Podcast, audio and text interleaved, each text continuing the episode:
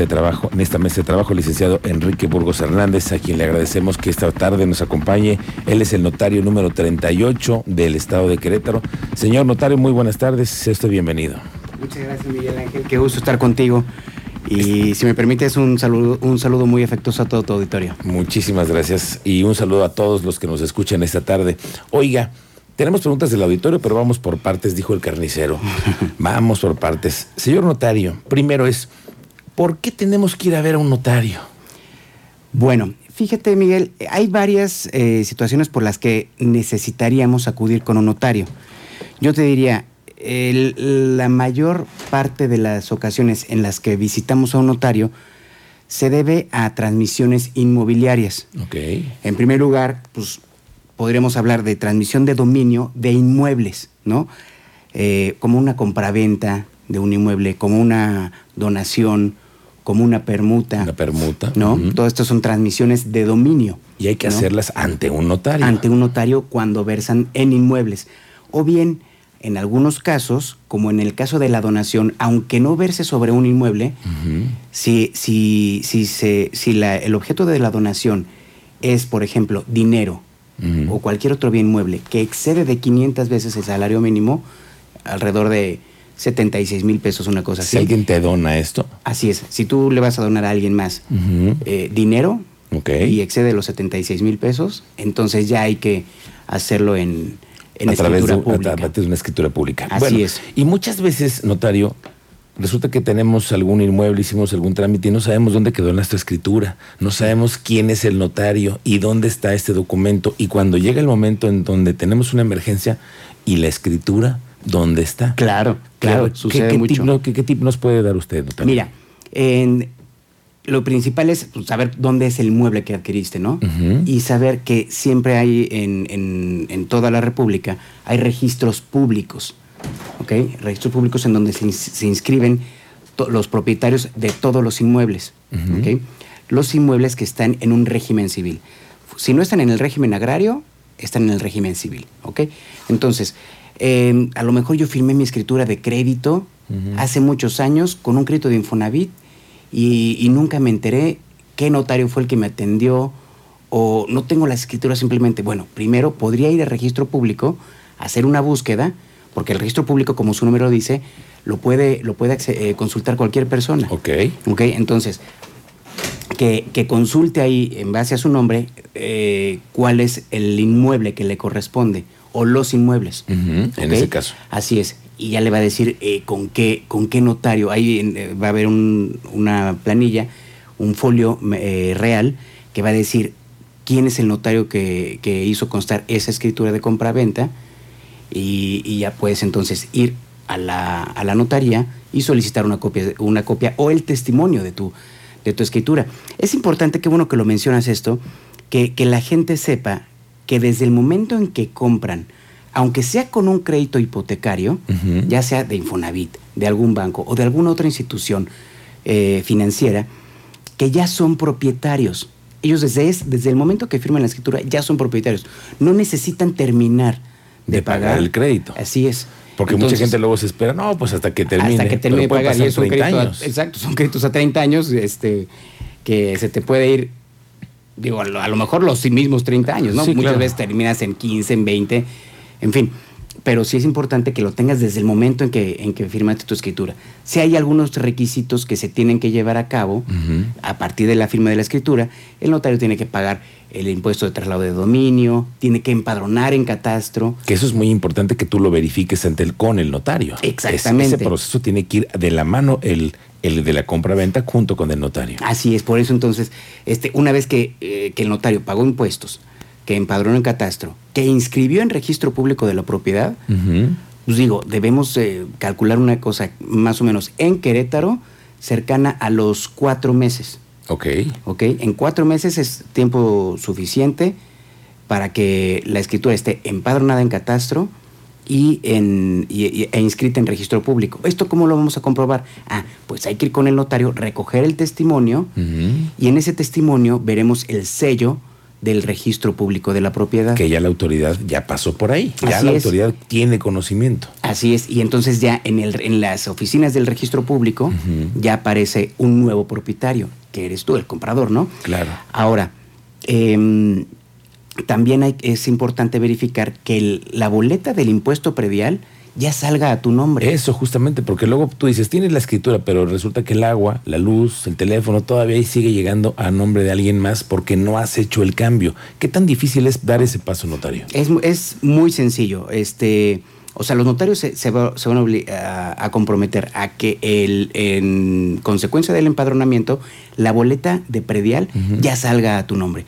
Eso tardará dos meses, tres meses más o menos, ¿ok? En todos estos casos puede haber excepciones, ¿ok? ¿Caben excepciones? Sí, sí las caben.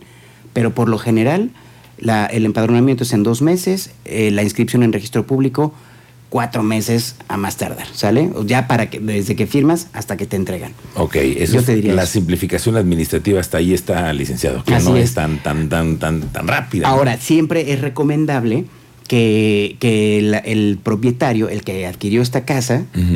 Se encargue de tramitar que, que todos los servicios estén a su nombre. El servicio de luz, el servicio de telefonía fija, si es que lo contrata. Este, vale la pena también su INE, ponerlas en este domicilio. ¿Eso en qué ayuda, notario? Fíjate que eh, es importante para cuando tú quieres vender tu casa, tienes derecho a exentar el impuesto sobre la renta. Es decir, ven- eh, compré mi casa, en, en el precio que sea es independiente, ¿no? Pero cuando tú vendas, vas a tener que pagar impuestos sobre la renta. Sin embargo, la ley de la I- del ISR hace una excepción. Para el caso de que tú vendas tu casa habitación, no pagas ese ISR. Estás exento. Sí, siempre en- y cuando que acredites que fue tu casa habitación. Claro. Estos eso. ingresos los puedes exentar cada tres años, Ah. una vez cada tres años. Ese es un buen tip. ¿Y cómo lo vas a acreditar? Con los recibos de luz, con su comprobante de pago, los eh, recibos de telefonía fija, Claro. su comprobante de pago, tu INE o algún estado de cuenta. Que eso, licenciado, en términos generales es andar por la derecha. ¿no? Así es. Eso es. Sí. ¿Qué dice nuestro auditorio Cristian Lugo? Hay algunas inquietudes, licenciado. Dice, buena tarde, eh, si mi casa está escriturada a mi nombre, ¿puedo cambiar a nombre de mi hijo? Es una de las inquietudes. Si no está a mi nombre, No, si, mi- si la casa está a mi nombre, ¿puedo cambiarla a nombre de mi hijo? Sí, claro, se puede donar la casa a, su hijo y e incluso hay una figura curiosa en el, en el mundo jurídico que, que es desmembrar el derecho real de propiedad. ¿A qué me refiero?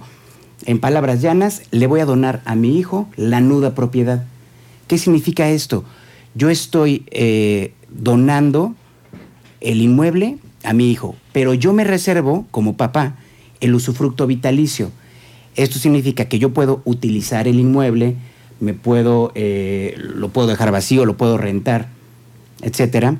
Mientras yo tenga vida, voy a, poder utilizar el inmueble. Y cuando fallezca, entonces sí, el usufructo vitalicio se va a consolidar en mi hijo, en el nudo propietario. Ok. Y ahora sí, él entonces ya puede vender. Pero sí puede- lo puedes hacer, o sea, es decir, Sí, claro, hay- vale. hay- pero hay que hacerlo ante el notario. Sí, sí, sí. Eso es muy cuando importante. hable, cu- cuando sea de inmuebles, hay que. Es un proceso notarial. notario. Eh. Otra inquietud, me acabo de divorciar y mi exmarido me cedió parte de la casa. Te- ¿Tengo que sacar escrituras nuevas o qué hago? Eh, habría que distinguir eh, a nombre Primero de quién las llaves, estaba la primero casa. señal lo de las llaves, ¿no? Nada más lo de la casa. Ahí te encargo. Primero lo de las llaves. Exactamente, Y ya sus después- chivas, vámonos. Después vamos viendo. Exactamente. Entonces, habría que ver a nombre de quién quedó la casa. Si la casa la compró ella, eh, entonces no hace falta hacer escrituras nuevas. Si, si estuvieron casados en sociedad conyugal y la compró ella o él, entonces ahí sí él recibe la mitad de, de este, de este inmueble. Pero hay que hacer Por la sociedad nuevas. conyugal. Así es. Bueno, no nuevas. Ella ya es propietaria con la escritura que tiene de un 50%, ¿ok? De esta casa. Ok. Ahora bien, para tener el otro 50% hay que hacer una escritura Ah. donde le dona ese 50% restante. Ok, y eso tienen que hacerlo de mutuo acuerdo y ante un notario. Así es, hay que distinguir el régimen patrimonial del matrimonio al que, eh, que- que celebraron, ¿no? Que celebraron. claro. Ok. En otra de las inquietudes rapidísimo dice, compré una casa de traspaso, ya casi terminé de pagar y ahora la dueña ya no quiere respetar el trato en que quedamos. ¿Qué tengo que hacer? o a dónde me puedo apoyar para arreglar esta situación?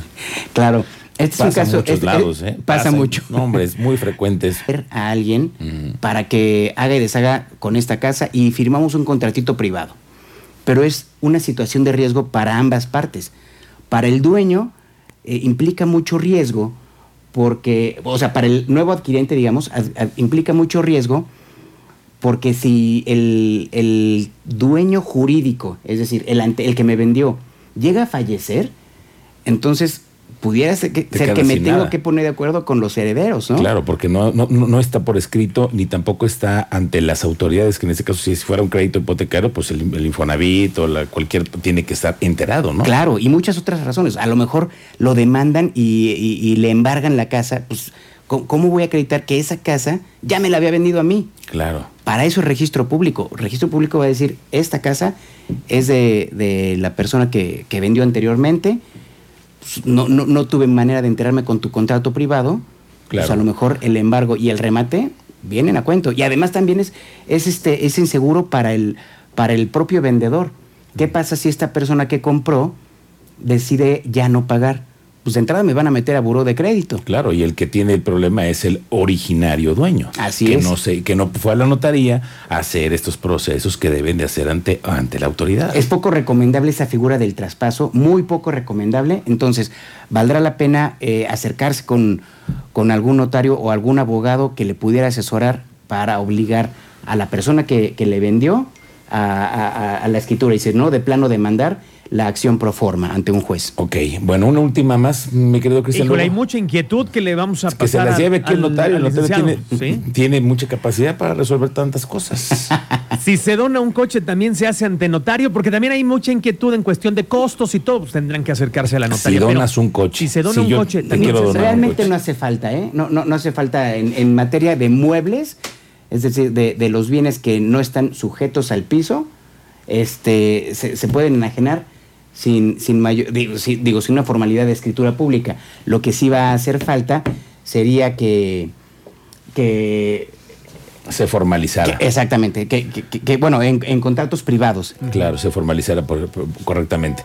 Bueno, también nos, nos dicen que em, hay varias preguntas. A ver, que, que si la persona ya falleció y es usufructo vitalicio, ¿qué sigue? Ah, bueno, cuando un- el usufructuario vitalicio fallece, eh, de, el- el- la propiedad se consolida en el nudo propietario. Perdón, el usufructo se consolida en el nudo propietario. En Querétaro eh, realmente ya no hay nada que hacer. Solamente este, será suficiente con que acreditemos con el, con el siguiente, no sé, la siguiente operación que vayamos a hacer, a lo mejor voy a vender. Ah, bueno, acredítame que el usufructuario ya falleció con el acta de defunción. Sí, ¿ok? sí, sí. Si, si se quieren ver muy técnicos, muy kosher, vale la pena entonces eh, protocolizar ante notario esta acta de defunción para que se inscriba en registro público y en consecuencia se consolide la propiedad en el, en el nudo propietario. muy bien. Licenciado Enrique Burgos, muchas preguntas que se quedan aquí. Lo vamos a invitar más seguido para que nos platique, nos ayude gusto. además tener una orientación, porque luego no sabemos cuándo ir a protocolizar, por ejemplo, como dice usted, una acta, un, documento. ¿Y eso quién? Hay ¿Cómo lo muchos temas de los que podemos hablar. Muchos. Y luego el testamento, que también es otra cosa que hay Testamento, que platicar. los trámites sucesorios, este, constitución de sociedades, poderes. Licenciado, etcétera. aquí lo vamos a estar invitando. Me va a dar mucho gusto. Que es el notario 38. Déjenos un teléfono. ¿Dónde lo podemos contactar? El teléfono de la notaría 38 es eh, 38 425 38. 425-38. Muy Así bien. es. El notario 38, Enrique Burgos, en esta mesa de trabajo. Gracias, licenciado, por visitarnos. Gracias a ti, gracias Cristian. Gracias, licenciado. Se quedan muchas preguntas en su siguiente visita. Ahorita se las mandamos poderlas resolver y se las vamos a mandar al licenciado. Muy bien. Venga. Gracias, el licenciado Saludos. Enrique Burgos. Vamos a la